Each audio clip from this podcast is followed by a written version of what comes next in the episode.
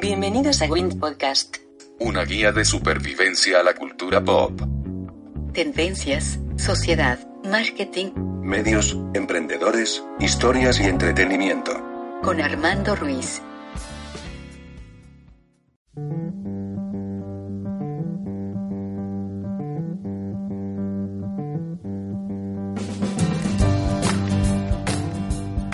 Hola, ¿qué tal? Yo soy Armando Ruiz. Eh, me pueden encontrar en Twitter como Armando-MKT y en la página web armandoruizr.com. Esta, eh, esta noche que estamos grabando, tengo a dos invitados muy especiales. Son dos de mis personas favoritas de toda la vida. Ah, aunque no los veo tan seguido, eh, admiro mucho de ellos su trabajo, su inteligencia y sobre todo que son grandes amantes de los libros. Este, vamos a presentar primero a la, a, la dama de esta mesa de opinión. Está eh, aquí Shelly Moses. ¿Cómo estás, Shelly? Hola, bien, muchas gracias por la invitación. Y en el caso de Shelly, pues ya habíamos grabado hace algunos Unos meses, sí.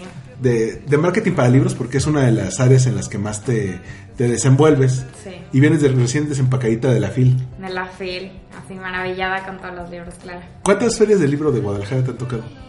Cuatro, afortunadamente, y voy por más.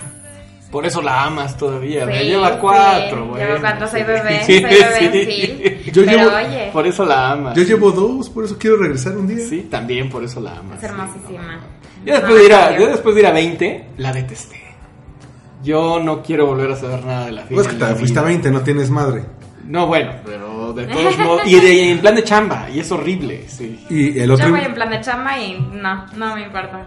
Es que también convives con tus ídolos, que con Benito Taibo, que con Alberto Montt, que está bien guapo, ¿no? Este, Yo no y opino. el otro invitado que ya... Ya me metí, perdón, perdón. Ya, ya No, metió, no, no, ya metió sí. acá porque quería que adivináramos quién es. Es eh, Carlos Bautista, mejor conocido como Alguien No Más, A secas. en Twitter. Este, Albañil Librero. Albañil León. Este... Y pronto mesero en algún en alguna playa de México o Valle de Guadalupe o algo parecido. En tu currículum dice que eres editor de Algarabía, pero, Ajá. pero de noche eres superhéroe. No, más bien soy súper borracho. Ese, es, mi, Sí, ese sí. es mi superpoder. Sí, ya lo notamos. Sí, sí. Entonces, una, la razón por la que les había pedido a los dos este, juntarnos y platicar esto es porque, bueno, los tres ya tenemos como cierto conocimiento del, del ámbito de los libros. Yo creo que ustedes más que yo, porque yo ejercí durante, brevemente, pero me apasiona leer. Y pues, eh, durante estos años hemos visto como muchos intentos, tanto de las editoriales como de, de otros organismos, para que la gente leyera. ¿Por, ¿Por qué? Porque, bueno, te venden que leer es bueno. No te dicen muchas veces por qué es bueno, pero tienes que leer. Y, y una de las más sonadas es esto de leer 20 o 30 minutos al día del Consejo de la Comunicación. Como- lo quiero tomar como punto de partida porque eh, hablan mucho de eso, de que tienes que leer, no importa que leas, siempre y cuando leas. Y, y muchas veces traen como gente famosa, grupos, cantantes, artistas, como dirían las mamás, este, que a veces dices, es que estos no leen ni, ni el menú del restaurante, ¿no? No. Entonces, quisiera ver, ¿ustedes qué opinan de, de, esto? De que le digan a los niños que no que no que puedan leer, sino que tienen que leer. Como casi casi como si fuera su obligación. ¿Qué es lo, por ejemplo, tú, Shelly, ¿cómo, cómo ves este, este, este esfuerzo? Pues mira, hace poco vi una estadística que decía, con todo el tiempo que pasamos un día en redes sociales, podríamos leer 200 páginas de un libro. Eso es preocupante. Imagina cuánto no leemos en redes Imagina sociales. li- que el libro fuera de Donald Trump. Eso sí sería preocupante. o de Hitler, ¿no? No, bueno, estoy de acuerdo, sí, tienes que seleccionar tu, tu literatura, ¿verdad? Pero imagina que, que leyeras, o sea, 200 páginas al día y es lo que viertes en tiempo en Facebook, en Twitter, en WhatsApp. Está bien, dependiendo del contenido es lo que, pues, lo que metes a tu mente, ¿no? Pero realmente creo que leer 20 minutos, o sea, sí necesitas seleccionar tu lectura. No, no es simplemente, ah, pues lee la TV Notas, ¿no? Ah, sí, porque O puedes sea- porque puedes leer cualquier cosa, puedes leer la TV Notas. Sí. Y lo- lo- lo- eh, los mismos chairos del arte te dicen, ¿cómo va a salir TV Notas? Es pura basura. Tú me dijiste que leyera. Exacto. Exacto. Aunque hay estudios de cómo funciona el cerebro, cuando haces esta transformación de signos eh, negros sobre blanco y los conviertes en palabras, verbos, les da sentido y se forman frases, se forman ideas, se forman historias, ya el puro proceso cognitivo de convertir signos en algo que estás imaginando, ya hay un, hay un ejercicio ahí mental que no ocurre con ninguna otra de las, de, de las actividades eh, recreativas o, o de imaginación. ¿no? Digo, el radio es el que más se acerca, pero ahí eh, como oyes los sonidos, las voces, ya está condicionado a esos sonidos. En cambio, con la lectura, todo lo inventas de cero, todo surge de tu imaginación. O sea, pero ¿no? estás diciendo que leer el TV Notas es lo mismo que leer un libro. No, no, no, bueno, hay una gran... No es lo mismo que leer a Kant, ¿no? Bueno, o que leer a. Heidegger, ¿no? Pero, ta- pero el, el proceso eh, cognitivo, cognitivo, como le quieran llamar, este, de convertir signos en ideas o imaginar lugares o etc., eh, ya hay, ya hay una, un, un ejercicio mental que de algo te sirve para otro tipo de, este, pues ser más empático, tener mayores posibilidades de intuir cosas. Ser creativo, imaginarte, la- por ejemplo, un proyecto que vayas a hacer, puedes imaginarte a dónde quieres llegar si solamente te, expli- te explican el texto. Eh, te explican una parte, ¿no? Que por lo regular siempre pasa eso en las, en las agencias de publicidad, nada más Sí, te hombre. dicen, el brief es que necesitamos unas frases para cerveza Victoria que... Así te lo dicen, Ajá, ¿sabes? sí, súper fresa. Ajá. Pero aparte, no, el target es eh, chavos de- Millennials. sí, de que 18 a 25 así de y ya y, y bueno y luego qué No, y- con qué lo hago no O sea, Y cuando se meten en el creativo de, Ajá. mira, es que necesitamos algo que sea súper guau, que tengan mucho punch para el público. Mucho punch. Porque, porque es un público millennial. Entonces, como es un público millennial, pues le hacen mucho eso del Netflix, del YouTube, de las Del redes YouTube. sociales. O sea, son ya muy- no ven tele. O muy- sea, pero son muy visuales güey son muy, vis- son- Entonces estamos algo vistoso. son- son muy visuales y, y casi no ven televisión. O sea, y, y su atención es de 6 segundos. O sea, es lo que dura un tweet, es lo que dura un Vine. Pero si ya no se usa Vine, no importa, es lo que es un Vine. O sea, pues revívelo porque me- imagínate si ya no se usa entonces necesitamos. guarda los derechos te va a hacer un negociazo Entonces nos- necesitamos hacer algo súper innovador, súper guau, de preferencia que valga estos 5 mil pesos que te voy a dar para los dos meses. Cinco mil pesos. Este, Bueno, Menos impuestos. supongo que así Menos también impuestos. funciona como hacen los libros de los youtuberos y de, de los No, de bueno, los, ahora de los ya lo eh, saca. de los eh, ¿cómo se llaman? los influencers Los y todo esto que no tienen nada que decir pero como están montados en la fama Bueno, te voy a decir que el, año pasado o antepasado, no me acuerdo, me tocó justo en Phil Guadalajara. ¿El de Yuya? Que, el de Yuya. Creo Hace- que sí te hace- conté. es que dos no- o tres años, no me acuerdo. Yo fui ese ¿cuántos millones de personas se formaron a verla? ¿Sabes qué? Dijo, o sea, me, me, me dolió, de verdad me dolió, porque hay escritores que de verdad tienen a 20, 30 personas nada más, y esta mocosa dice, yo solamente voy a firmar 600 libros. Bueno, la cola iba desde el final de la fil, salía y daba la vuelta. Claro, claro. Es impresionante, y es una porquería de libro. De bueno, hecho, porquería. la culpa no la tiene ella, es todo un producto, Es un producto, comercial. es que un ella es una actriz que representa un personaje. No- Estoy de acuerdo, pero ¿por qué las editoriales? Bueno, o sea, sí, sí, ya sé por qué, ¿no? Son sus dulces y que les mm, dan dinero para, para hacer los libros que quieren hacer. Pero de todas maneras, yo no consigo. Tú, tú el- la vez pasada que grabamos podcast Shelly que eh, eso, eso que mencionas de los dulces, es decir, las editoriales eh, le apuestan a un bestseller y con eso Uno. eh, bueno, uno Quieren que todos sean digamos que tiene una, una, se- una cantidad limitada de bestsellers que se van a encargar, digamos, del 80% del ingreso. Sí. Y con eso se encargan de financiar Los demás proyectos. los demás proyectos que son más culturales. Es un poco como el cine, que el cine de verano es el que les da ingresos y con eso financian el cine de Oscar. Que suele ser más baratón. En parte sí, esa es la idea, pero desde los años 80 ha cambiado mucho. En teoría. Porque desde entonces empezaron a cambiar los editores que no tienen formación literaria, que no tienen formación editorial como tal, o sea, no se formaron en periodismo, en mesas de redacción, es decir, en crear criterios culturales. Sí. Y empezaron a meter a puro mercadólogo, pura gente que hacía ventas, que fíjate, desde los 80, ¿eh? no estoy contando que eso es reciente, eso tiene más de 30 años. De hecho, este McCormack, que tiene una... un libro- que McCormick. este tiene un este tiene un libro muy interesante que se llama La novela y el editor y tiene un capítulo que justo se llama Editoriales sin editores y él habla de cómo este fenómeno desde los 80s en Random House, en los grandes sellos, en Penguin, etc. eh, se perdió esta tradición como de de ser alguien que trabajaba de, de la mano de los escritores, que se la pasaba durante años este, sondeando fenómenos culturales, desentrañando qué quería la gente en cuestiones de... Pues porque finalmente es una forma de entretenimiento, no todo es alta cultura y no todo es literatura para premio Nobel, y no porque hay distintos grados de consumo y de, y de, y de escritura y de lectura, y son tan válidos los, los libros de autoayuda como eh, las novelitas rosas o porque es entretenimiento. Sí, punto, o, sea, ¿no? o sea, digamos que es como... cubre un mercado, cubre necesidades, ¿no? Ajá, o sea, hay, hay para todos los gustos, así como hay buenas novelas, hay malas novelas, pero a eso es a lo que iba con lo del principio de leer 20 minutos al día. Ajá. O sea, te dicen, por ejemplo, normalmente se, normalmente se aterriza en leer un libro, pero no es lo mismo leerte este, eh, la primera novela de Sherlock Holmes, la de Estudio de la Escarlata, a leerte 50 sombras de Grey. Claro. De- por ejemplo, hace unos 2, 3 años, Starbucks,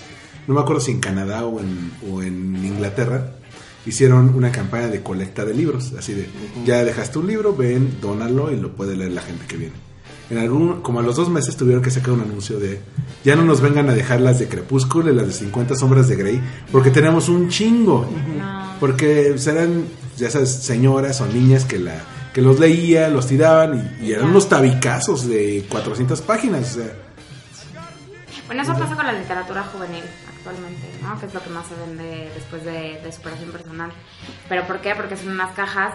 Es que, digo, la, la chaviza en general es como, ay, sí, leo porque tienes un libro así, pero en realidad son páginas, o sea, que sí, em, en diseño editorial realmente hicieran las cajas como deberían de ser y las tipografías como deberían de ser, saldrían 100 páginas, ¿te gusta? ¿Qué? 150. que es como, por ejemplo, cuando las editoriales sacan sus grandes lanzamientos del año.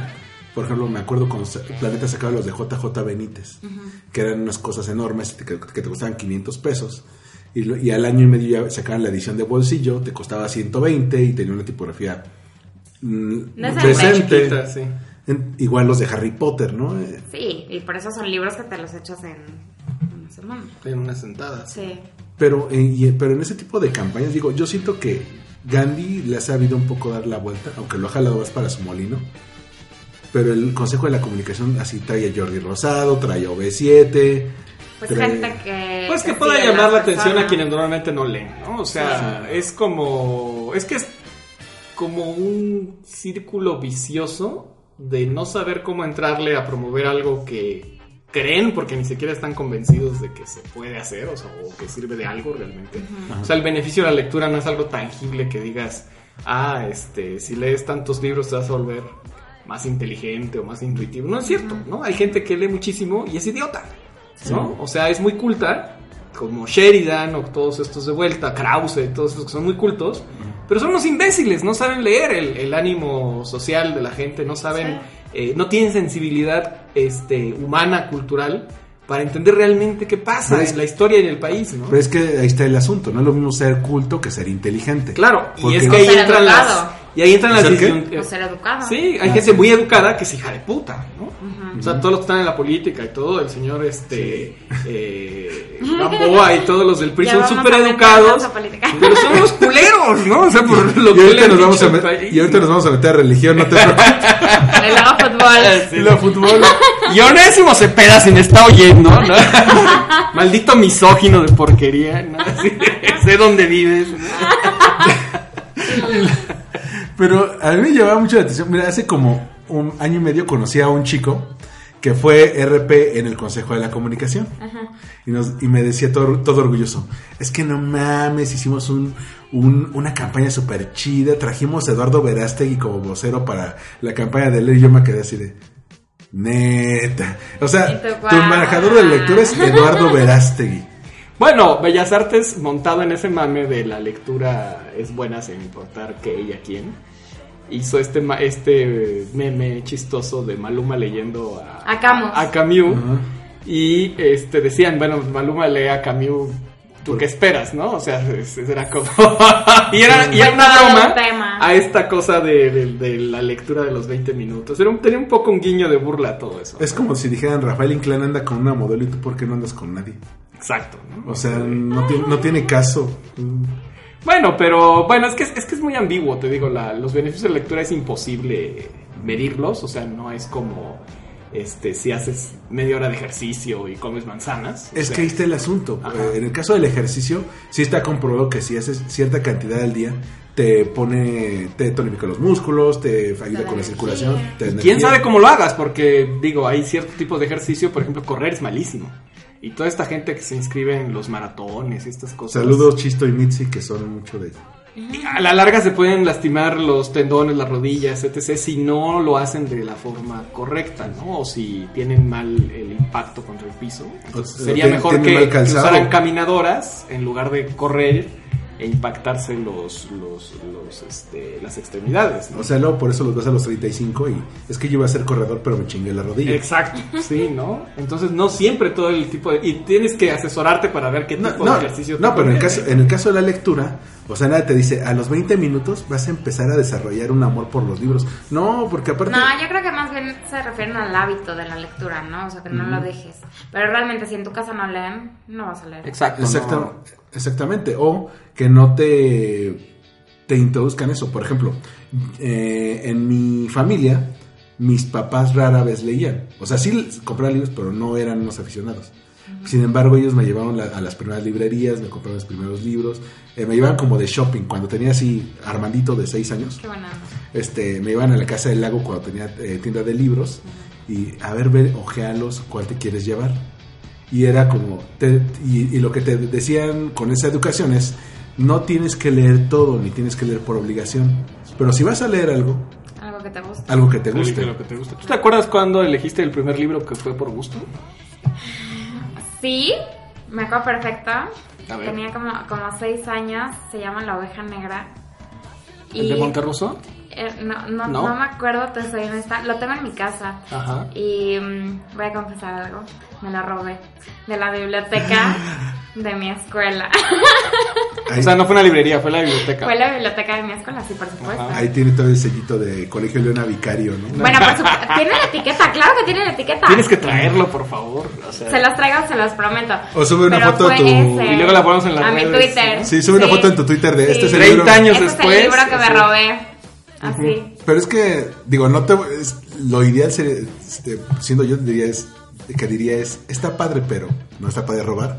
Lo que sí está padre es que un libro te llame tanto la atención que digas, pues este Lo me quiero. lo llevo, o sea. Claro. o a lo Sí. mejor estás muy chiquita y no te. Sí, no hay la conciencia de que, sí. de que este, estás cometiendo un delito. Sí, porque no- normalmente todo te lo compran los papás a esa edad, entonces no. Ya me están justificando de haber robado un libro. Claro que no, de aquí te vamos derechito al MP. No, tu, tu carrera como RP de libros se acabó aquí, ¿eh? Ajá. Maldita ratera. Dios, yo no vas a sabía. esto, ¿verdad? Te, van a llamar de la- te van a llamar de las editoriales y ya nos, ya nos enteramos que tu primer libro fue robado. Ahorita que salgas de la casa te vamos a explicar, no te vayas a llevar alguno de Kapuchinsky, güey. ¿Y tú, de Kapuchinsky. ah. ¿Y tú, Carlos, tu No, primer ya- libro? ya te- ¿Qué? tengo en la ¿Mi cama. primer libro? Híjole. Tu primer libro. Libro. Yo creo que en mi casa la cultura fue más musical. O sea, sí, mi papá tenía la costumbre de mucha música, muchos discos. eh, cada semana íbamos a comprar discos. Entonces creo que a través de los discos de la, de la música fue que me fui familiarizando con la lectura. Porque los discos que tenían libritos, o sea, que tenían letras, los booklets. que traían o especiales así como 3, 4 este, desplegados y traían cosas, pues los leía y los releía. Obviamente la mayoría venían en inglés. Y era, y era muy, pues muy adictivo, ¿no? O sea, estar, creo que así es como gracias a eso aprendí inglés, por escuchar este, la música y ver las letras y, y- y tratara de entender qué, qué diablos decía, ¿no? ¿Y los libros? ¿Cuándo diste el salto a los libros? Eh, yo creo que los libros fue un salto tardío, o sea, sí había, sí hubo algunos libros en mi casa, pero en mi casa nunca, nunca fueron muy apegados a eso. Y creo que en realidad eh, fue mi hermana, o sea, la que siete años mayor que yo, que un buen día llegó, este, se consiguió un trabajo de verano de esos de, este, de, de asistente en una librería de viejo. Sí. Y un día llegó con un libro de Borges. Llegó con ficciones de Borges. Tendría yo como 10 años. Ahí estabas Y este. Y a partir de ahí fue como. Un, este, fue una, una necesidad por, por, por ver todo lo que había en eso, así como descubrir, ahora sí que va a sonar a cliché, pero como mundos nuevos. Este, que fue, fue una etapa de devorar libros extraordinaria, ¿no? O sea, sí fue. Yo, yo creo que la mayoría de los libros que he leído en mi vida hasta ahorita es entre los 10 y los 15 años prácticamente. O sea, esos 5 años fueron de estar leyendo todo el tiempo, todo, ¿no? Así Es que de- también esa edad cuando descubres algo nuevo. Quieres muy- más, más, más. Ajá, eres muy intenso, ¿no? Con Sí, eso. sí, te clavas así durísimo. Sí, es como cuando descubres la puñeta, ¿no? O sea, Justo no, eso no estaba- sales de ahí. ¿no? Justo eso estaba pensando. Ajá. No sé por qué encontramos ese símil. sí, no O sea, sales de ahí. Digamos que tienes tu época intensa Ajá, sí. y luego descubres lo... Y nada más que en lugar de puñetas a mí me, me clavé con los libros. Este. Y. Y quién sabe por qué casualidades. Este. Poquito tiempo después, estoy diciendo a los 13, 14 años. Este, me hice amigo de varios escritores que, por eso mismo, porque leía sus libros, no entendía qué pedo. Las bibliotecas eran muy pobres en aquel entonces, de no tenían datos como, como actuales. Tenían fichas, ¿te acuerdas? Tenían fichas y Fichas además no había como... O sea, me acuerdo perfecto este, por qué contacté a José Emilio Pacheco. Eh, estaba leyendo eh, Las batallas en el desierto y ya ves cómo empieza de me acuerdo, no me acuerdo qué año era aquel. Sí. Había radio pero no televisión. Este, no, dice, había, había, este, no había televisión, radio tan solo. Este, eran los años de los supermercados. En el radio se escuchaba la doctora Corazón, el Panzón Panseco, Carlos Lacroix con su Margot Dispara, este, etc. Todas, toda esa retajila de personajes los busqué en enciclopedias, en, eh, obviamente, En periódicos. y no aparecían en ningún lado. Al día de hoy, muchas de, de esos Le referencias... pregunté a mis papás quiénes son estos, no sabían, Porque no eran de la generación porque de no eran de, la, de esa generación, entonces porque eran mucho más, mucho más jóvenes. Y entonces, un buen día agarré la, la, este, el, el directorio blanco que existía donde venían los teléfonos de la gente que vivía en la Ciudad de México. Wow. Busqué, a ver, José Emilio Pacheco, ah, ok, aquí está su teléfono. Así Le marqué, así literal le marqué, le dije, Porque, oiga, claro, o sea, ¿Será ¿por qué no? Un buen día agarra un directorio y le marca a José Claro. Emilio Pacheco. Y le dije, oiga, ¿usted es José Emilio Pacheco? Sí, yo soy. Porque además siempre contestaba espantado. Era muy chistoso. Siempre contestaba espantado. Soy su fan. Así de, sí, ¿quién habla? No, yo nunca le dije soy su fan. Le dije, oiga, estoy leyendo su libro y no entiendo nada. ¿Quién es ¿Quién el es el panzón? panzón pan seco? ¿Quién es este? No, ¿Quién es la doctora. Corazón? Y entonces empezó a decir. O sea, tú, eran programas de la XQ que salían en los años 30 y tal. o sea, tú eres el fan castroso antes de que existiera Twitter. Ex- antes Wow. de que existiera este, las redes sociales, sí, claro. Wow. Y por el X o Y un día yo creo que se hartó que le llamara. Y me dijo, oye, ¿por Ah, qué? le hablaste más de una vez. Claro. Este, porque desde ahí me seguí con Guau. irás y no volverás y Así Ah. de estoy en la y- página 53. ¿Qué pedo? Porque ¿Qué es digo? Exacto. a ver cuántas llamadas ameritó las batallas en el desierto. O sea, que, que es una madre de 150 páginas. o sea, es- Wow. Exacto. Y entonces, este, un buen día me dice, oye, pues este, pues vente a la casa y nos tomamos un café o platicamos. ¿no? Y tú todo morro ahí. Y yo pues fui, ¿no? Y iba a decir, de, Wow. pues me voy para allá, ¿no? O sea, de- y, y así fue como de alguna manera me, me vinculé con escritores, o sea, no a todos les llamé para preguntarles cosas de sus libros, pero a algunos sí. Ajá, ajá. Este, y algunos fueron muy gentiles y muy amables, otros fueron unos culeros. Y, otro, co- y otros como Carlos Monsiváis este, me preguntó de qué lado bateas, ¿no? O sea, ya luego, ¿En luego, luego, luego el acoso, ¿no? O Te sea, el- ¿En ¿Te, sab- serio? ¿Te sabroseó Monsiváis? Sí, claro. Bueno, a todo mundo sabroseaba Monsiváis. Pero, Pero este. Pero hasta a Monsiváis casi nadie se los abroceaba porque no, no, estaba guacala. tan... Pues no. Guacala, viejo No sé, no. Sí, no. Pero bueno, regresando al punto para no salirnos Ah, sí, Es que la anécdota era, era muy buena, la anécdota. Sí. El, pero regresar al tema, o sea, esa fue mi manera de acercarme a los libros, porque Ajá. no había como fuentes de consulta, o sea, por eso chavos apre- aprecien el internet, que ahora pueden googlear lo que sea. Como, Sí. como dato curioso, eh, el programa de radio de Dispara Margot Dispara se llama por esa revista de, de Carlos Lacroix. Exacto, Pero esa frase. tan, tan, tan perdida está esa referencia porque ni en Google lo encuentras. Que ellos lo tuvieron que decir al aire Claro. varias veces porque mucha gente se los preguntaba. Claro, claro. Sí, era del programa de radio. Y así fue como me vinculé con, bueno, me hice amigo de varios escritores o gente metida en los libros. Y en un buen día acabé haciendo libros. Entonces fue así como muy extraño, ¿no? Pero creo que es por la cercanía con... No, pero una cosa es, digo, la vez pasada, la que platicaba con Shelly, me contaba como, por un lado, tenés la pasión de los libros, lo comienzas a trabajar en los libros, y eso tarde o temprano te lleva a encontrarte con tus ídolos. En el, por ejemplo, tú, tú, Shelly, ¿cómo sentiste cuando, digamos, pasas de ser, de, de- de ser Yo siempre voy a ser una eterna groupie. Así me definen, yo sé. Pero, o sea, digo, a ti te ha llegado a pasar así, me has, con- me has contado así de que llega un escritor y este te dice, "Ok, hoy nos vamos a ir todos a cenar, Ah, sí. ¿nos acompañas? Y es así de... Es, es- es Es como... como, Toño Malpica. Amo a Toño Malpica. Ah, lindo, es sí, es lo sí. máximo. Y entonces me lo Yo una vez le edité un libro. ¿En serio? Sí. Sí, es lo máximo. En la vida es lo máximo. Entonces me lo encontré en la fil y de repente me manda un mensaje, oye, vamos a escuchar jazz y no sé qué. Y no podía esa noche. Y yo, ah, maldita sea, Toño Malpica me está invitando a escuchar jazz y no puedo ir con él. Ajá, así, así me siento, toda la vida. O, o, por ejemplo, eh, digo, ya que ves en los RP de libros, que piensas, por ejemplo, eso de recoger el autor al aeropuerto, llevarlo, Ah, sí. darles hotel, eh, a veces no conoce a nadie, sobre todo si, es extranjero. Sí. Entonces, en eso que lo llevas a comer, este, le platicas, empieza a ser un bonding ex- bien extraño. Sí. Eh, a mí me pasó, por ejemplo, con, con JJ Benítez, Te tocó a ti ser, este... porque una vez pasó, yo estaba en Editorial Norma, Ajá. y eh, uno de los... eh, había un libro que Planeta no lo quería publicar, porque era un libro de su experiencia como abuelo. Y dice, esto no tiene nada que ver con lo que has escrito. Pues esto, esto sí es real, no nos interesa. Eso no está inventado, no nos interesa. Ajá. Entonces el, el- el hombre pues traía su libro y dijo, ¿quién me lo publica? Ajá. Norma dijo, yo te lo publico, hasta en pasta dura y todo. Entonces conoces a Lorenza Estandía. Ah, Ay, Lorenza sí, a Lorenza. Lorenza es súper linda. En ese Sí, entonces, bueno, yo hice muchos libros con ella. Ah, pero, eh, y en aquel entonces ella estaba más enfocada a eh, infantil y Sí, juvenil, infantil luego, y juvenil. luego ya se convirtió en la editora, de- en jefe de la Apenas, editorial. ajá. Entonces, eh, pues en esa feria del libro, eh, pues era de pasar por él, hacer check-in, hoy este, vamos a llevarlo al bistro a comer.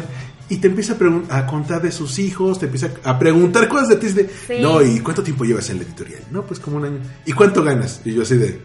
Ya sabes que los españoles es- son mucho de preguntar eso Sí, y los sí. mexicanos nos da pena y yo...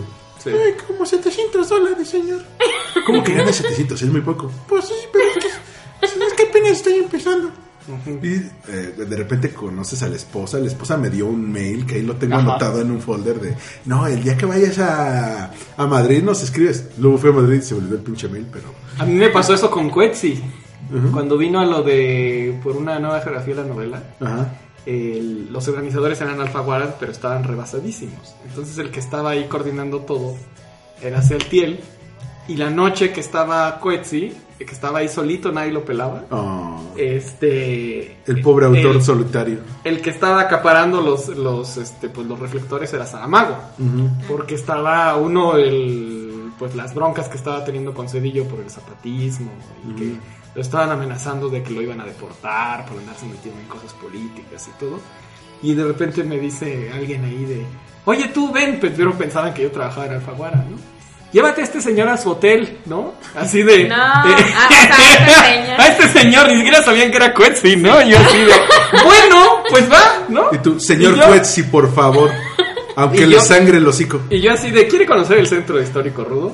Sí, va. Entonces me lo llevé a los burlesques, a Garibaldi, a no sé. Pero imagínate los de la editorial preguntándole a alguien, eh, oye, ¿y Cuetzi ya se fue con quién? Es un chavo que estaba aquí. o sea, así de... Me lo llevé a pasear por el centro. Obvio lo fui a dejar a su hotel y todo. Claro, Sí. claro. Pero todo el mundo histérico porque ya no sabían dónde estaba Quetzi. Así de, ah, ¿dónde quedó Entonces, por ejemplo, ¿qué, le- ¿te acuerdas? eh, ¿a ¿Qué es lo que le pasó a, a Lu, nuestra amiga? Este, ella estuvo trabajando en, en Random House con Grijalvo y se llevaba muy bien con Trino. Entonces el otro día me mandó un pantallazo de WhatsApp de que Trino la confundió con su ahora RP No. y le manda, oye, este, ¿cuándo nos vemos para la, la presentación de la FIR o algo así, no? Este, pero así súper lindo y ya. Ay, no, ya, no- ya, Ya, no soy. no soy. Ya está- Ay, bueno, te mando un abrazo, Lu. y yo, ay, cálmate, sí, se me fue un, un WhatsApp de Trino. Ah, Así, digo, tú, tú eres, digamos, la que lo vive más cerca en este momento. Pero, digo, ese, ese tipo de cosas son sí, como... sí, sí, sí, es bien bonita, la verdad es que sí. Porque crees que es gente, o sea, ya estando en el medio y todo, ves que son personas, ¿sabes? Pero de todas maneras la sigues viendo como, wow, es el escritor, es el ilustrador, es. De repente es como una especie de Olimpo. Sí, Y más cuando es así un escritor que, por ejemplo, tú leías desde que, eran, de que desde que eras niño. sí.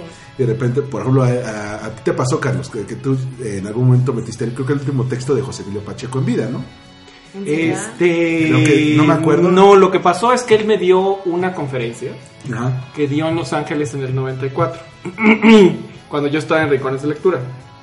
Es que parte de mi oscuro pasado, eh, el desarrollo de las ahora bibliotecas de aula, surgió en una serie de talleres y de experimentos ahí de, con, con alumnos y con maestros en eh, rincones de lectura en la época de Felipe Garrido.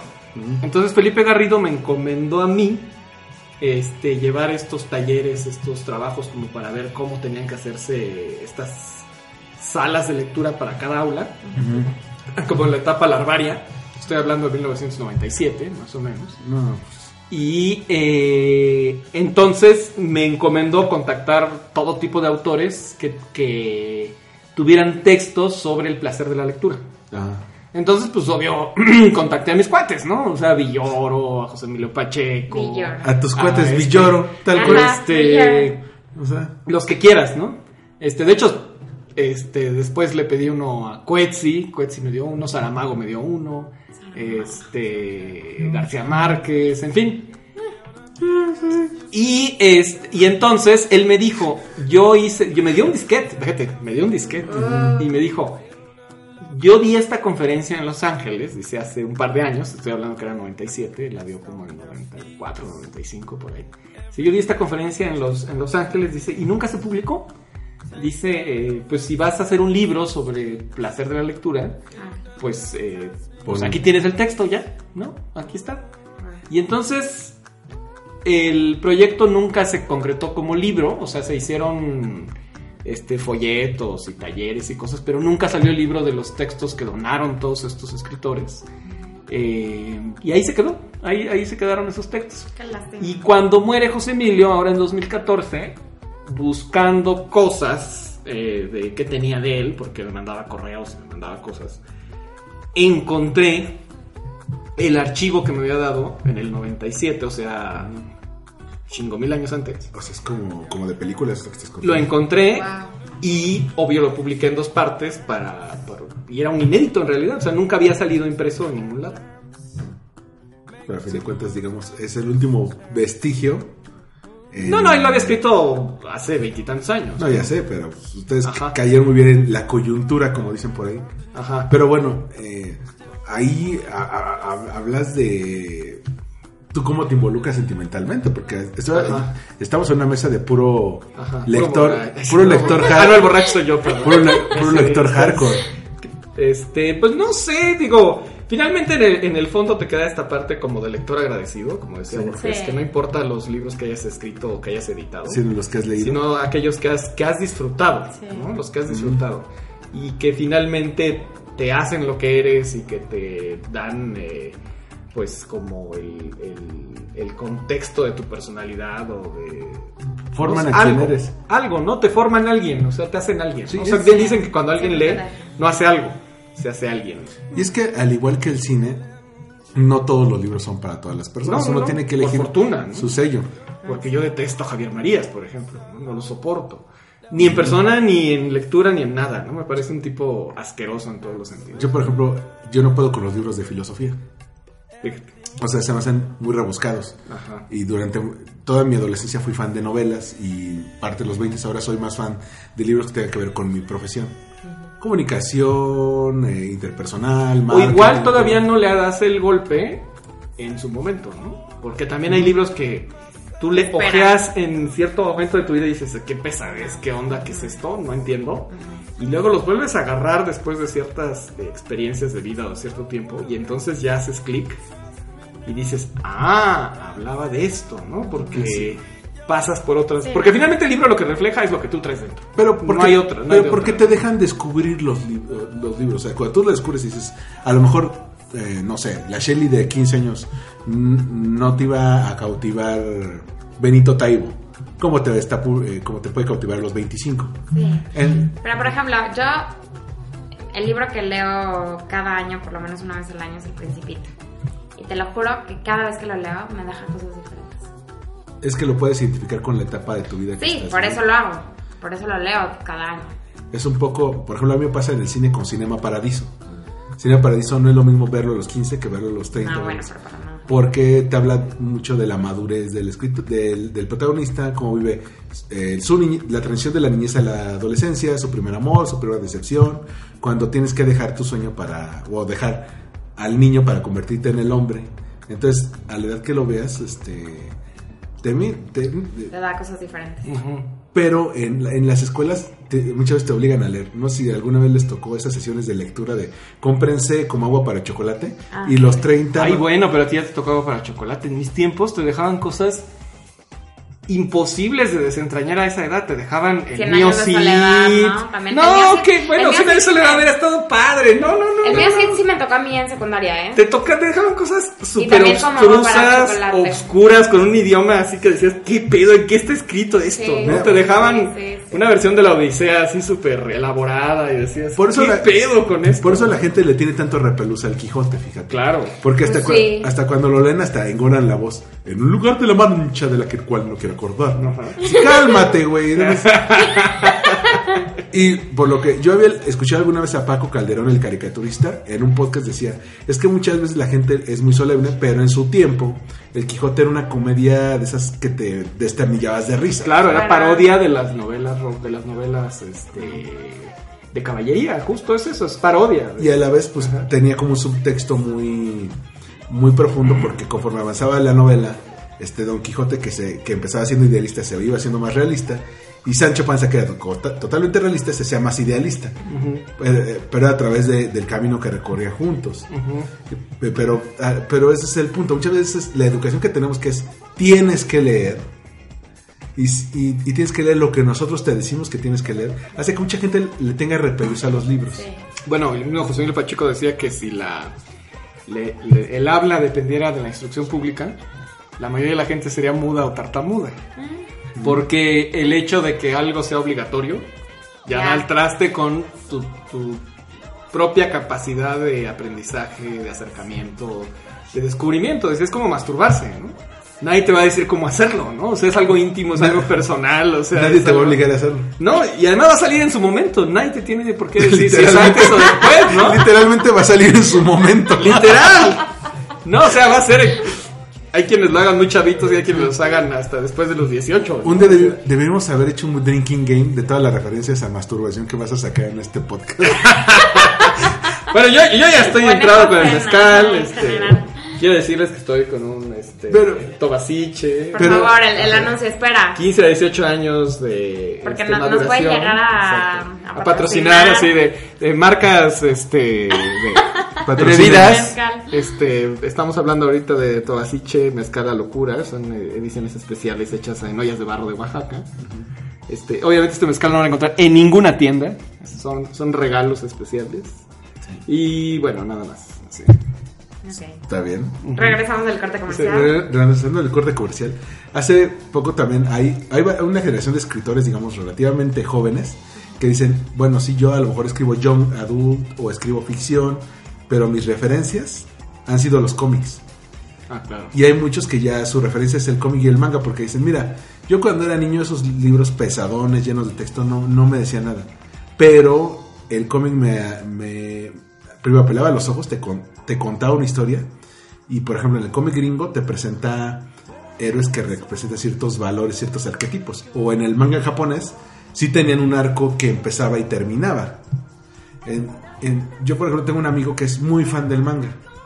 Muy fan del manga y, y buenas de la- y muchas de las grandes historias que han llegado a mí ha sido porque él me las cuenta y me despierta el interés. Pero hay, pero por ejemplo en, en la escuela no- es, eso te lo te lo prohibiría porque ay que son monitos. Es que no, no se ve, ajá, no se ve como, como lectura, ¿no? Como lo que concebimos como lectura. Que a veces dices, ay, sí, yo soy un intelectual porque me leo no sé cuántos libros al mes. No necesariamente, ¿no? O sea, puede Bueno, ser- hace 20 años, cuando Sí. se hizo este programa de, del el pre de las bibliotecas de aula en rincones de lectura, proba- probábamos libros que este, pues no eran ni infantiles, obviamente nada vinculados a la escuela, tenían que despertar como Interés. el interés en los chavos. Entonces, muchos tenían un asunto pues sexualoso o vinculado a la época de la adolescencia. No todos, pero por ejemplo, eh, había libros como de perfil de José Agustín que todavía eran mal vistos por los maestros hace 20 años. Y estamos hablando que es un libro que está escrito hace más de 40 años, casi 50 creo. Creo que ya cumplió 50 años de perfil. Bueno, Aura de Carlos Fuentes. Bueno. Ah, sí. no, no hace 10 años ya eh, un secretario de, de trabajo se Como quejó en la 15, escuela. ¿no? Como 15 años. Pues fue con Fox. Ajá, Fue sí. Pascal. Sí. Este, sí, bueno, como 12, 13. O Sí. sea, eh, se quejó y bueno, Sí, lo armó- prohibieron. Prohibieron. Sí, un desmadre por la novela, ¿no? ¿Y qué, ¿Y qué hizo? Eh, levantó las ventas de Aura. Claro, Como decían, cuando, si, si prohibieras algo, prohibieron. claro. Eh, o es como oferta y demanda, es como cuando salía uno de Harry Potter. Si de repente ya no estaba en las librerías, la gente lo quería más. Claro. O sea, pero, eh, o sea, todas esas, por un lado están esas campañas, como el Consejo de la Comunicación o como Gandhi. Y por otro lado están lo que mencioné, llegaste a colar al principio, las, los esfuerzos de las editoriales para jalar lectores. Los eh, esa vez que decías de lo de Yuya, yo, me acuerdo- yo también fui a la fila ese día. De hecho, creo que veníamos de comer cuando vimos la fila kilométrica de- del libro de Yuya. Ah, un año antes había salido el del Wherever Tomorrow, qué Ay, tan bueno. horrible también. Otro, que era otro la, animal. la guía de Sí, ligue. sí, Ajá. sí, sí. Este, luego sacó uno Juan Pazurita, luego sacó uno Hola, soy Germán. El de Soy Germán. Que- los conozco. Eh, Germán es chileno y es de Ajá. los más vistos en, en Ah, no, ese era de ese de Chupa el Perro, una cosa así llamaba. Creo que sí. Chupa el perro. ¿Qué dices? ¿Qué ¿Pero pedo con es eso? Así era el título del libro. ¿En serio? Es Me, acuer- el me acuerdo de uno, de uno que decía, ¿qué pedo con el título de este libro? Güey?" Y, y de esto te comentaba porque este año salió el de Chumel Torres. Ajá. Que me sorprendió porque le dio un giro. Digo, vamos a hacer, dijo, vamos a hacer un libro que más o menos le sea útil a la gente. Claro, que no Entonces sea se, bu- pura pendejada. se buscó una historiadora que le ayudara como a hacer un libro de historia con humor. Digamos, ella le, le revisaba que los datos estuvieran correctos. Correctos, claro. Y ella le agregaba el, to- el toque de humor Cagado, sí, ¿no? Sí. Y eh, hasta donde me quedé, tuvo, tuvo como tres reimpresiones. Le, fue- le fue Sí, seguro, pues bueno, pues Seguramente ya pues es... es Chumel Torres. Pues, pero hasta eso no es un. O sea, los números de- en YouTube de él contra Yuya y Wherever Tomorrow son. Sí, son pero ya tiene un público más selecto. O sea, Yuya y Wherever son chaviza que Son va más masivos, va ¿no? y- Son más como a la manada, ¿no? Sí, Exacto. E incluso las editoriales saben dónde meter el dinero, porque el libro de Yuya, por ejemplo, era totalmente a color. Sí. O sea, para hacer un libro totalmente a color y de unas 100 Ah, páginas. pero eso de a totalmente a color lo hacen para evitar la piratería. No, no, y también por el, por el también por el público al que van. No, porque sí, saben que el público pero- está dispuesto a Y pagarlo. aparte el papel y... No, pero ya cuando sobrepasas ciertos tirajes, te sale igual de barato un Hacerlo libro a color que- a color con pasta dura, con porque mandas a imprimir. Cuando lo sobrepasas los 25 mil ejemplares, mandas a imprimir a China, pero, más barato. pero el libro de Yuya tenía muchas fotos. O sea, lo que Ajá. hacía el libro de Yuya era lo que tú veías en YouTube de sus tutoriales. Ahí. eh, Ahí lo veías, claro. Entonces, el que las fotos estuvieran bien vistas y que fueran a color era muy importante. Sí, pero el pero imprimir un libro a color tiene más que ver con evitar la piratería que hacer un libro caro. Sí, pero por Por- ejemplo, sale- porque por volumen sale igual. pero por ejemplo, ve los libros que hay en la colección Gandhi, esos de Taschen o Ajá. esos enormes de el arte Ay, de DC. Comics. Ah, pero esos son esas son impresiones muy chiquitas. Pero esas son pero son eh, carísimos. porque Ay, no se imprimen- son importados. Porque no se imprimen más de 2.000 ejemplares, por eso son caros. O sea, se refiere al volumen. Si de esos libros se hicieran medio millón, Pero no saldría se muy eso Exacto, vamos. Porque no se venden.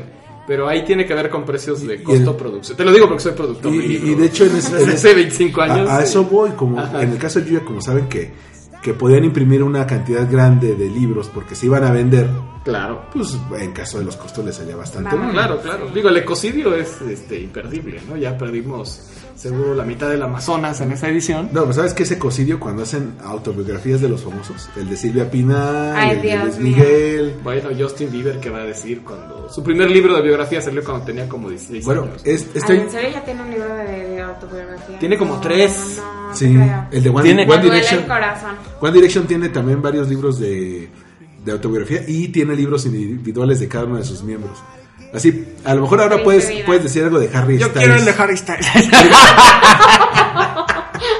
es buen actor, es buen actor. Oye, salió sus cinco minutos de fama, ¿viste? Sí, pero este año en la FIL te tocó, no, a lo mejor Ya no me ver, tocó CD9. Pero, Qué bueno que no. pero presentaron el libro de CD9. Sí, pero justo me fui el día que lo iban a presentar y yo dije, Dios mío, gracias. Porque ya, era insoportable la cantidad de chamacos que había ahí. Y luego con esas cosas, no, y bueno. más chamacas. Pero es que, Sí, sí, aparte, ese día la, la gente de la FIL, de la Feria del Libro, tuvo que sacar en sus redes sociales así de. A ¿Ya no todo- vengan? decir, Ok. No, no, les informamos que, el- que la presentación del libro de CD9 no es un concierto.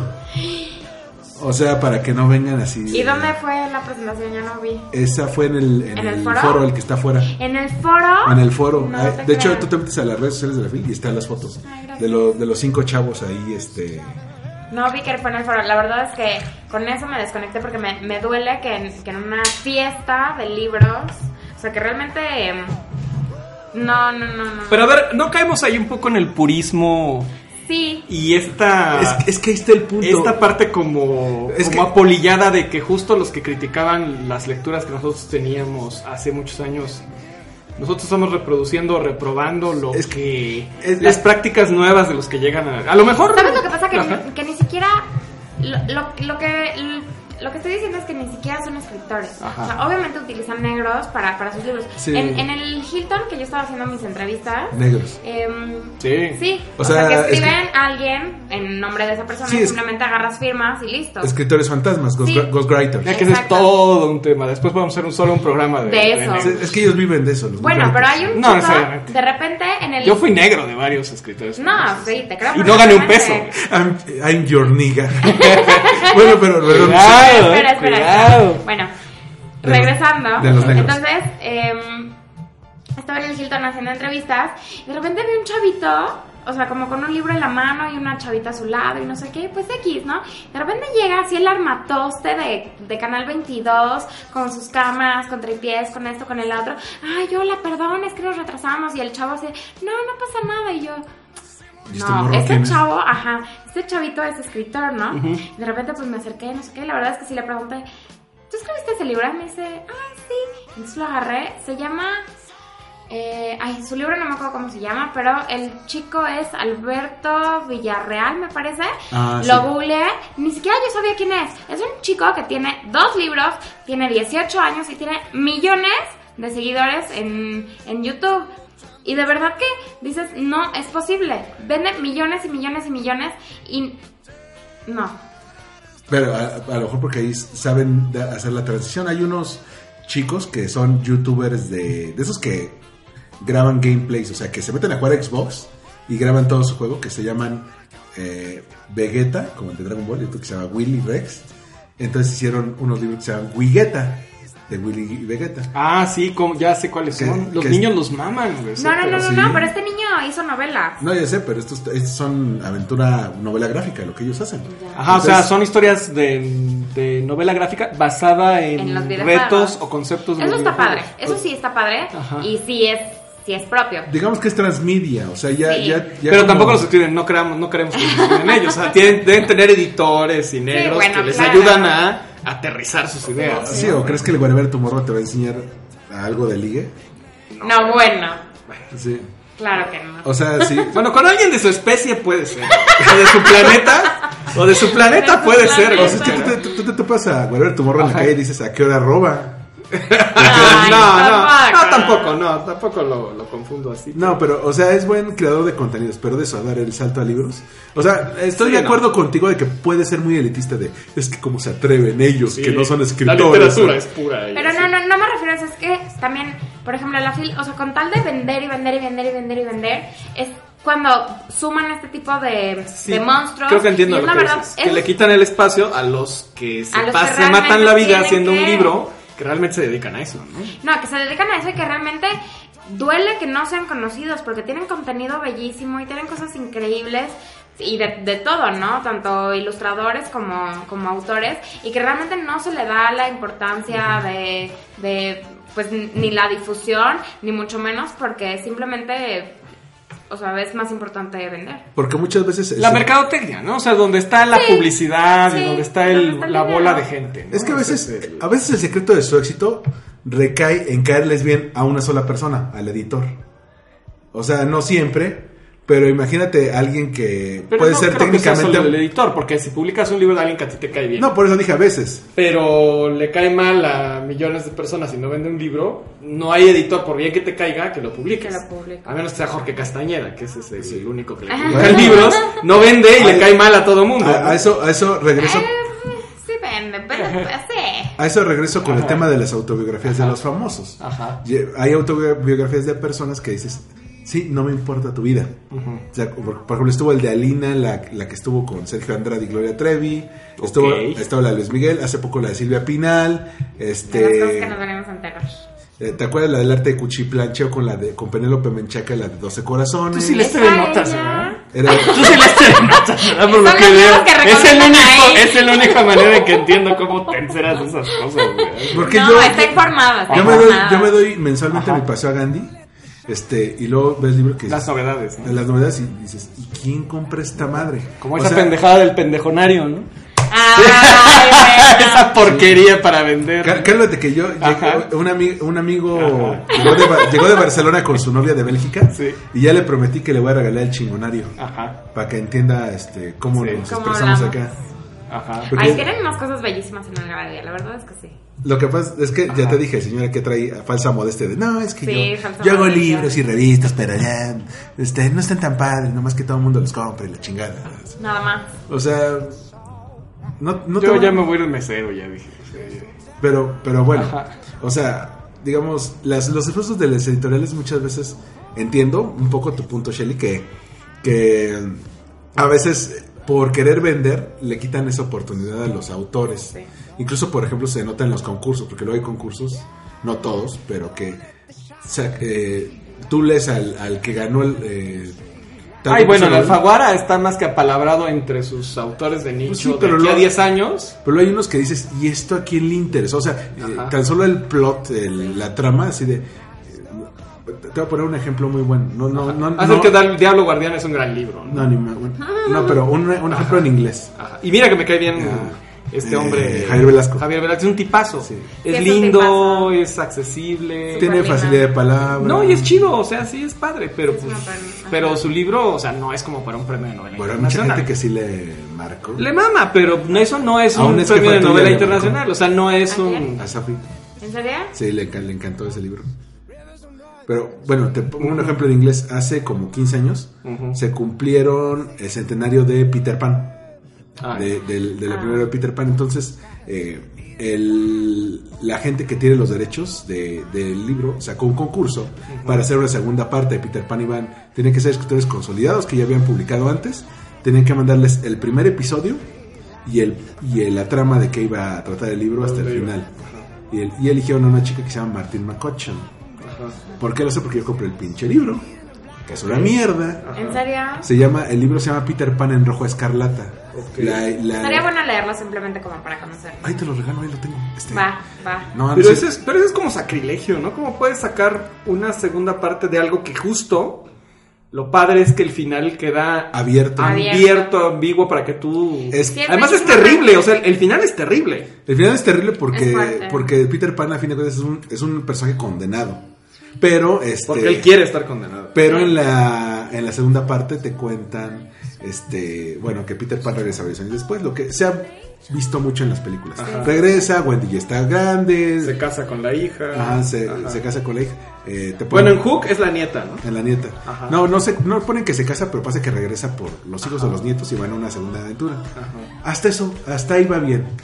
De repente la aventura se estanca en que el güey no puede volar Ajá. Y toda la aventura se tarda, se centra en escalar una montaña. O sea, las sirenas, los piratas, los Bye. indios, todo va ahí. No existe nada. El libro se vuelve una cosa soporífera. Ajá. Como la segunda parte de lo que el viento se llevó, que también es una porquería. O sea, y a lo que voy eh, o sea, esto lo metieron a concurso. Claro, igual y, el otro. Y sabes que la gente lo iba a comprar porque es Peter Pan y porque Sí. está avalado Claro. por su por sus herederos. Pero claro, los herederos son economistas, porque digo, el pobre, este, ¿cómo se llama? Este, Ese cabrón. ¿cómo se llama? Desmond Barry, el que creó a Peter Pan. Él Ah. murió en la miseria, ¿no? O sea, Sí. murió pobrísimo, ¿no? El cuate. Como muchos Como- como- bueno, sí, es que hay muchos escritores que son reconocidos hasta después. artistas en general. Eh, Hay unos No como Car- todos, no todos. No, hay unos como Ajá, Carlos Fuentes que Bueno, que él vivió toda su vida de la parte diplomática y siempre se, se apoyó y se escudó en toda la cosa institucional. lo, lo invitaban a dar conferencias. No, y además siempre tuvo, siempre, él siempre vivió en bandeja de oro, o sea, fue hijo de diplomáticos, o sea, Estaba como yo Cono. ¿no? No tuvo, no tuvo que contar las monedas para pasar en el pecero, como decías hace rato, ¿no? Mira, yo te digo que yo es que les decía antes de grabar que Yoko no es de esa es de, esa, de ese tipo de gente que nunca va a saber lo que es pasarle a la persona de enfrente su, unas monedas y decir, le pasas al chofer un pasaje que es hasta Miscuac. Es que me regrese mis dos güey, porque Es, es, es- es de esas personas que la ves y dices, esta persona nunca se va a tener que preocupar por limpiar un vaso de, de mole Doña María para usarlo como, o, un- vaso. o uno de veladoras San Juditas Tadeo. O mandar a cortar tus botellas de vino por- para aprovechar el vidrio verde. O ponerle sal a los, a- no, ponerle arroz a los aleros para que no se les pegue. Sí, claro, sí, sí. Este, no sé. Ya hablaremos otro, otro programa de los privilegios, ¿no? de los- De- sí, de, de maldita pobreza, ¿no? Ah, exacto. Sí. Porque no, no sabes la, el- el- el- el- el- lo difícil que es Ajá. cuando tú vas a tomar el metrobús y ves a una persona que anda como sopiloteando a los que van entrando para que cuando tú saques la tarjeta se te pega y dice, ¿te puedo dar de mi pasaje y pasas la tarjeta? Ay, yo he sido de esas personas. No, yo sí los ayudo, pero, pero sí me dan ganas de decirles, pobrecitos, este, puede- te la cuesta, tarjeta te cuesta 8 pesos tu, pa- tu, no, 12 pesos tu tarjeta, cómprala aquí. Es que no le sé. Este, no, Sí, claro, sí, sí. pero, Bueno, en conclusión. Ustedes ya sabían que yo soy una mala persona. Sí. Antes de, antes, desde meses antes de grabar esto ya lo sabían. Bueno. Pero bueno, en conclusión, Sí, en conclusión. eh, cerrando esto, las editoriales, por un lado las editoriales, por otro lado los organismos, tratan de fomentar que leamos. Algunos fomentan que leamos a huevo, otros fomentan que leamos basados en los ganchos emocionales que contamos. YouTube, famosos de la tele, este, la guapa de 12 corazones, entonces, pero según ustedes lo han visto, con sus amigos, con sus familiares, con parejas, ¿cuál es la mejor forma de acercar a alguien a la lectura? Alguien que Uy. históricamente no, Uy. no es afín. Mira, a mí, por ejemplo, bueno, en, en mi caso, de chiquita me compraban libros con discos para escuchar, bueno, antes eran cassettes y luego discos, em, para escuchar la lectura conforme iba, iba el libro, entonces sí estaba como ambientado, no nada más era una, una narración, entonces eso me gustaba mucho, eso creo que es lindo, pero por ejemplo, tengo un, un hermano que, mm, que sufre de migraña, ¿no? Y sí le gusta leer, pero no se concentra, pero nada. Y entonces yo le cuento los libros y me dice, "Es que está increíble, increíble, sí lo quiero leer. Y de verdad lo vas a leer, sí, sí lo quiero leer. Se lo doy dos páginas y no. Sí. Claro. Entonces, yo creo que la, la mejor forma de acercar a alguien a un libro es contándoles la historia y no forzándolo. O sea, no forzándolo, sí interesándolo, pero no forzándolo. No puedes decirle, ay, es que lo tienes que terminar en, en una semana, lo tienes que terminar en un mes. Tárdate un año si quieres, pero termina. Sí. ¿no? Y O- disfrútalo. O incluso es muy válido, eh, a ti te ha pasado, com- comprar un libro y no terminarlo porque no te acabó de conectar. ¿Sabes qué? Yo aprendí eso y hace poco, la verdad, me duele que haya sido hace poco porque hubiera querido aprenderlo hace más años. Cuando no te gusta un libro, déjalo. Claro. Estás perdiendo el tiempo. Sí. No te gusta, déjalo. Mira, es como, digo, otra cosa que platicábamos hace rato, es como una mala relación. Exacto. O sea, la llevas hasta el final teniendo fe en que va a mejorar como persona No, mejor. y no mejora, a veces se pone peor. Y lo mismo pasa con un mal libro, si al principio no te atrapa, vas a la mitad y no te atrapa, es muy difícil que tenga un final que te, Que sí. que, que te atrape. ¿no? Sí, no, entonces tiene que ser, pues es que es eso, es por placer, ¿no? Y el placer genera tanto, tantas sospechas, esa, esa palabra es tan sospechosa que eh, siempre desconfiamos de, de nuestros propios gustos, ¿no? Entonces, pues sí, tiene que ser por gusto. Eh, te cuento rapidísimo. te- ¿Cómo, eh, cómo eh, le haces? Híjole, pues mira, yo estoy involucrado justo en un programa que pretendía despertar el gusto por la lectura en los chavos, desde kinder hasta secundaria. Eh, de hecho, se implementó con Fox, eh, con, con él entró los, las bibliotecas de aula, y se imprimieron millones de libros eh, para chavitos para que estuvieran en sus, en sus salones de clase, pues se llamaban de aula, porque eran bibliotecas exclusivas para, para los salones. Y la intención era que hubiera materiales recreativos, desde narrativos, o sea, ficción, hasta informativos, de todo tipo, o sea, que hubiera como 40 títulos disponibles siempre y que los agarraran cuando quisieran. Era- el chiste era que fuera por gusto. Pero eh, esos planes nunca cuadran cuando se llevan, o sea, se producen, pero cuando se llevan a la realidad, el, el aparato burocrático o las malas costumbres o la falta de capacitación o de saber qué hacer con los libros dio al traste con ese proyecto. ¿Por qué? Porque llegaban los libros y los directores o los maestros los guardaban bajo llave, ¿no? Así de... Entonces tú ibas de visita a los estados a ver, oiga, ¿y tienen las bibliotecas de aula? Sí, ¿cómo no? Aquí están, mire, aquí están enteras. Pero, pues, ¿y por qué no las tienen los chavitos en su, en su clase? Ay, no, pues que se van a perder. ¿no? Ujú. Y así, pues que para eso son, para que los tengan y si los pierden, pues no hay pedo. Al año siguiente llega otra colección y sustituye esa. Y es así como. Y cada grado tiene su colección, o sea, no, hay- no importa que se, se queden con los libros en su casa. Al año siguiente va a haber una nueva para el siguiente No, grupo. está bien que se queden los libros. en su Exacto, o sea, casa. al final esa era la intención. Que los que les gustaran, Ajá. ellos se los llevaran a su Como casa. yo, como mi oveja negra. Exacto, como el que te robaste. De- decía J.K. Rowling, bueno, Ajá. eh, asumiendo la personalidad de Dumbledore en uno de sus libros, hizo un- prólogo y dice, este, decía, este libro que tienes en tus manos ha sido zarandeado, roto, babeado, golpeado, olvidado, lleno de polvo, lleno de polvo, eh, en general maltra- maltratado de todas las formas posibles. Un verdadero cumplido para un libro. Exacto. A veces, Exacto. a veces pasa eso, o sea, Claro, porque realmente se usa, ¿no? Entonces, eh, por X o Y, no se los daban a los chavitos, los vendían, este, los dejaban encerrados, se los llevaban a, su- a la casa de los, Los de quemaban los- en la los fogata. maestros, a su, a su casa particular. Qué. Este, en fin, era un desgarriate y eso lo había advertido Garrido.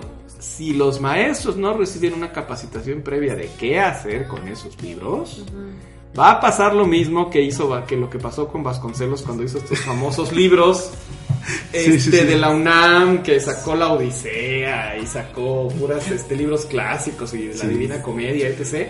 Llegaban a las casas, pero no sabían qué hacer con ellos porque ni siquiera sabían leer. Claro. No, entonces no había manera de que los libros sirvieran de algo. Sí, porque no te, no te conecta el punto A al punto C. Ajá. No te dice, esto, eh, los libros funcionan para tal cosa en la cultura. Hay una anécdota de Álvaro Obregón, Ajá. porque ves que Vasconcelos fue su secretario de Ah, cómo Educación. no, cómo no, cómo no. Entonces, sé Alba- cuál es, sí. Álvaro Obregón, que es un. que siempre fue una persona muy neta, así lo que le nacía lo decía. Llegaba con. llegó un- con una persona indígena Ujú. Y, señor, a ver, ¿cómo te llamas? Y el, el, el- el no sé. ¿Cuántos años tienes? No sé. ¿Dónde vives? No sé. ¿Cómo, ¿Qué pasa? ¿Qué, es, ¿Qué horror con este señor? Llama a Vasconcelos. Ándale, dale la divina comedia. o sea, es así de... Pues no, güey, o sea, no te va, no te va a volver culto No. por osmosis. Sí, no, no, no. A mí lo que me ha, ha funcionado. no Aunque sé- yo digo que para nuestros políticos estaría volver los cultos a librazos, ¿no? O sea, Sí. agarras los libros más gordos, o sea, no sé, el hombre sin atributos se los arrojas Sí, en la cabeza, ¿no? Así, a ver, sí. a ver si así reaccionan, ¿no? Estos, estos, estos van a ser los tres libros que cambian tu vida. Exacto, ¿no? Así La Biblia. El hombre sin atributos. La Biblia de Gutenberg, ¿no? Así de pinche librotote, ¿no? De- ¿No te, ¿No te acuerdas de una parodia de Peña Nieto que decía, hay tres libros, uno, el protagonista se llama Chucho?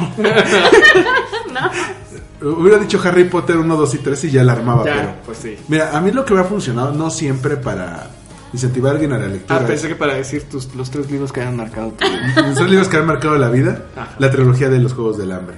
No, no es cierto. Wow. No, sí me gustan, pero el tercero no es una mierda. Pero bueno. El, ch- el chi- no, no, lo que hago es, a veces, como dices tú, Shelilis, yo, se le- yo les cuento este, la trama o les doy como el plot y ya se, se enganchan de ahí. Sí. Otra cosa que hago es, primero, no recomiendo un libro que yo no me animaría a leer. Ay, bueno. O sea, claro. de esas gentes de, ah, ¿sabes qué? A ti te caerían muy bien las de Gaby Vargas. Pero si a mí no me gustan los de Gaby Vargas, no te lo voy a recomendar. Entonces, Es como cuando te dicen, yo conozco una chava que te va a caer bien, ¿no? Sí. Ándale. Creo que No, llega el amigo y conozco a alguien, pues, haría muy bonita para Con quien seguro vas a hacer clic. Ajá, y luego, después la cita tú así de, ah, bueno. Se No, no, conocen y no mames. No. Se, se Ya, ya, cagan. ya, ya. por, ya, por proyección, por- por ejemplo, te pongo un ejemplo. A mi hermano le gustan mucho los superhéroes. Ajá. Este, ¿Ya presentaste un superhéroe? a huevo.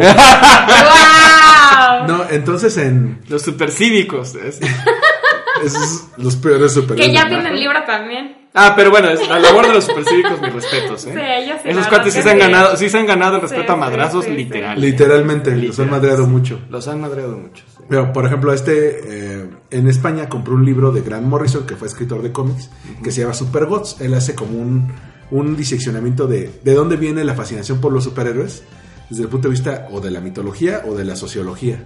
Cómo los eventos del siglo XX hace que la gente ame a ciertos superhéroes durante una época y luego ame a otros. ¿Por qué de repente aman a DC y luego se van a Marvel?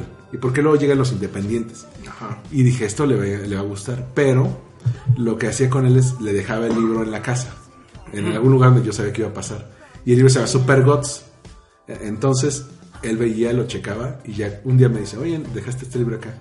Ah, ¿qué crees? Este libro está buenísimo. ¿A ti que te gusta Linterna Verde? Te empieza a contar de esto y esto. El primer capítulo es de Superman, el segundo capítulo es de Batman, el tercer capítulo es de Marvel y ya se van, es- este... Y de repente, ¿lo quieres eh, echar un vistazo? Y le echó un vistazo y le gustó. Y dice, ¿qué crees? Me gustó. Te lo regalo. O sea, ese tipo de cosas. A mi hermana, la más chica, le, también. a, a mi hermana, la más chica, le hice eso con Crepúsculo. En parte porque una novia me regaló todos los libros de Crepúsculo. Y yo los- Ese, es el, es un regalo deshonesto. Ese es como deshacerte del. Es como, como los que estaban dando en Starbucks, ¿no? Ajá. Sí, era, pero- era su desecho. Pero ella, digamos, le gustó el primer libro. Y yo le regalé todos, porque aparte los cuatro libros que tenía venían con dedicatoria Wow. de la novia. Entonces yo sí de lo querías. Los ¿Qué que le hago? Si tú los quieres, adelante. Y luego le hice lo mismo con los Juegos del Hambre. Le gustó los Juegos del Hambre y ya se los regalé. Pero es eso como... Es, es como cuando haces un, un regalo como en ropa o como en comida. Tienes que conocer mucho los gustos y la personalidad de, de, Bueno, claro. de quienes antes de, de recomendarle algo. No le puedes decir, ay, pues léete las batallas en el desierto. O le das Sí, no, una tarjetita de crédito de libros y ya que elija lo que quiera. A mi, También. mi exnovio es súper fan de Stephen King. Y le conseguí, porque Stephen King ya no, ya no va a ningún lado, ya no hace, ya Sí, no, no. firma libros, ya no nada. Bueno, él no los escribe desde hace como conseguí- 20 Bueno, años. también. Pero le conseguí, le conseguí un libro firmado de Stephen Ajá. King. Ok. O sea, es que Stephen King es como Donald Trump. Nada más está encerrado en su casa tuiteando. es que Ay, ¿qué tuitea un chingo. Pues sí, Stephen King sí así de... Pues, ¿Qué quieres que haga esta viejita? O- obviamente, según él, tiene todavía su, su disciplina para escribir de que se para a las 6 de la mañana y hasta tener Pues ya ves que sacó su... mm, Cómo, cómo ser un escritor, ¿no? un libro que se llama ¿Por qué escribo? ¿no? Ajá. Y de hecho luego lo condensaron en varios posts de El País y todo eso. Sí. Porque este, digamos que es una muy buena guía si, Sí. si te falta es- estructura para ser escritor. Sí. Pero es así, o sea, yo les recomendaría a quienes están escuchando eso, esto, este podcast que estuvo lleno de risas y comentarios y todo eso, si quieren acercarse a un libro, eh, metas una librería, como, como al- aquel que se mete a una tienda de juguetes. Sí. No se vayan por recomendaciones de tú deberías leer esto, tú deberías leer esto. Date una vuelta. Aléjense de la mesa de novedades. Sí, aléjense de la mesa de novedades. Porque las novedades muchas veces son o lo más caro o lo más inútil. No, y engañoso.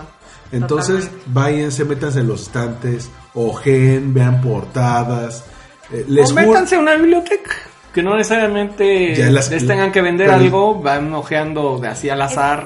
Sí. Pero algo. a mí en las bibliotecas eh, me cuesta mucho encontrar Sí. libros. Yo soy más de las librerías porque eh, a veces ni te molestan, te pones tus audífonos, ojeas y a bueno, veces y te lo llevas. ¿no? y de También. por ley te llevas alguno. Sí. Sí. Pero si no tienes varo, Pues no te lo pues ¿Sabes? aplicas la de Shelly y te lo llevas. te lo robas, ¿no? Así Yo, yo de hecho, am, o sea, sí, era asiduo a las bibliotecas porque... Ah, pues, pensé que a robar libros, No, no, no, sí, no, eso lo dejé hace ¿Y no nos vas a dejar los 10 tips para robar libros? ¿No? Eh, Eso en otro podcast. Mira, te llevas una falda larga, te la amarras a la pierna. Y vamos. Doble fondo. No, ¿sabes qué? Sí les recomiendo ir, por ejemplo, sí a librerías, pero, por ejemplo, una cafebrería, ¿no? El, el péndulo es hermosísimo para encontrar libros, de verdad es increíble porque vas, ves un libro y dices, pues, puede ser que sí, puede ser que no. Tal vez trabajando Vas, 5 años me lo pueda comprar. No, no, no, pero no, te sientas, te sientas a tomar un café, lo ojeas y todo y dices, ok, sí me lo llevo. ¿Sabes? Y no necesitas estar parado y con la presión de que te vean y que, ay, no, es que como, como en Summers, ¿no? Que ya estás viendo una revista y ya te están viendo a ver si no te la vas a robar. Ajá. No necesitas eso, necesitas disfrutarlo, necesitas estar tranquilo. Y no necesariamente tiene que ser un, un libro súper gordo y un libro eh, muy denso, o sea, puede ser un álbum ilustrado, pueden ser muchísimas cosas que son bellísimas y no necesariamente mm, estos libros gordos, ¿no? Por eso en Gandhi y en el sótano ya tienen esos silloncitos para sentarte a leer. Y algunos ya tienen la cafetería adentro. ¿no? El Fondo de Cultura. Hay varias librerías que están y el Rosario. Castellanos está precioso El- para eso también. La Rosario Castellanos es una joya. Y la, y la Octavo Paz, ahora que la renovaron, es mi librería favorita. ¿En serio? Porque ¿Dónde tiene está una- esa? No la. Está junto a la Gandhi de Miguel Ángel de Quevedo. ¿Ah, sí? Este, y es que lo renovaron, hicieron un espacio abierto. Ah, la No de... la he ido. Ya, ya, ya, la del fondo. La Octavio Paz de Octavio la Paz, sí. Cultura. No he ido ahora. Tiene unos sillones Ya. como tipo, no futones, pero sí son de esos donde puedes recargar las piernas. Ay, qué rico. Entonces tú te puedes agarrar un libro, te lo ojeas. Te quedas. Este, de repente ha pasado la gente y dice, ah, si lo, si gusta, este, acá vamos a estar, eh, para lo que usted quiere las cajas.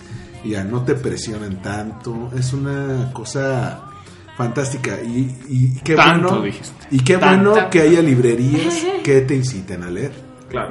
y así cerramos este este podcast de lo más extraño que hemos hecho Sí, no patrocinado por ninguna librería, gracias, no lo necesitamos. Ni por un mezcal tampoco. ni un, pe- ni un mezcal. Ajá. Este, vayan, hice una vuelta por la librería, chequenlo. Una cafetería es muy buena porque también Sí. echas el café con las amigas y todo. Este, eh, les quiero dar las gracias por acompañarme en este podcast. Sé que los dos tienen agendas muy, muy complicadas. Se presentaron días muy complicados. Aquí el señor eh, Bautista que tiene 40 mil publicaciones. Sí. Eh, tú, tú, Shelly, que vienes de la FIL, que sí fue una, una faena, pero es una faena divertida. Muy divertido. Este, muchas gracias por, por compartirme sus impresiones, compartirme sus anécdotas, decir que se robaron libros, decir que, decir que stalkeabas por teléfono a tu escritor favorito. Ah, exacto. Este, Wow. Antes de que existiera el término stalkear. no, no, no, no, no. Jamás hubiera yo pensado en eso. Pedro Ángel Qué Palú. padre. Sí, qué increíble. Bueno, eh, antes de irnos en redes sociales, ¿cómo los encontramos en Twitter?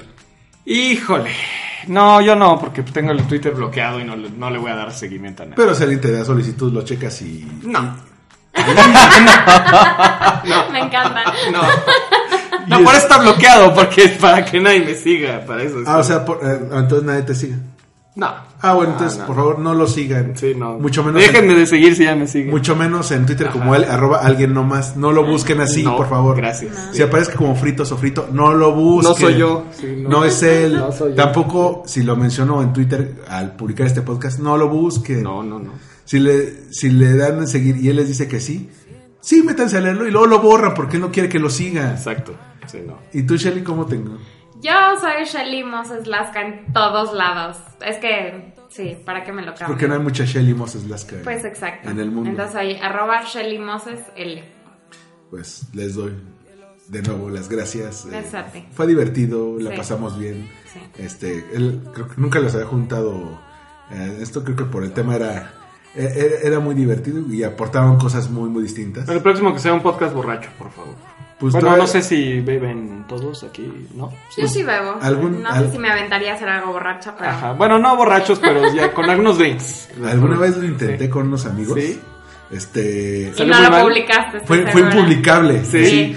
Fue el, el, el peor podcast del mundo. Así nos hubiéramos aventado a medio mundo como enemigos. Ok. Bueno, te- no borracho, pero sí con un par de drinks. Sí, sí, Bueno, nos escuchamos en el próximo Win Podcast. Bye. Bye. sí. Hasta luego.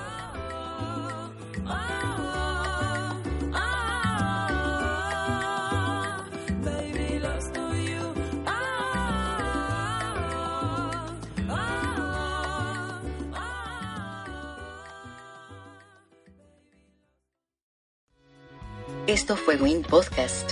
Una producción de All We Need Is Blog. Síguenos en iTunes. Y Vox o en allwinidisblog.com.